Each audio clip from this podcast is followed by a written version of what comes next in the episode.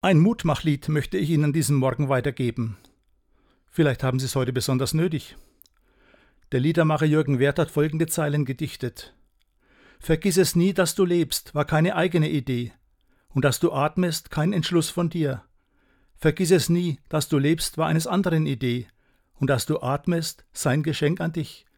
Du bist gewollt, kein Kind des Zufalls, keine Laune der Natur. Ganz egal, ob du dein Lebenslied in Moll singst oder Dur. Du bist ein Gedanke Gottes, ein genialer noch dazu. Du bist du, das ist der Clou, ja der Clou, ja du bist du. Brechen Sie in diesem Tag selbstbewusst, mutig und zuversichtlich auf.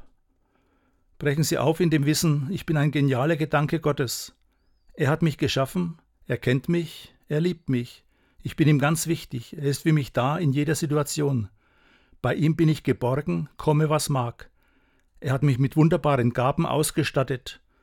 Ich will sie heute einsetzen und gebrauchen.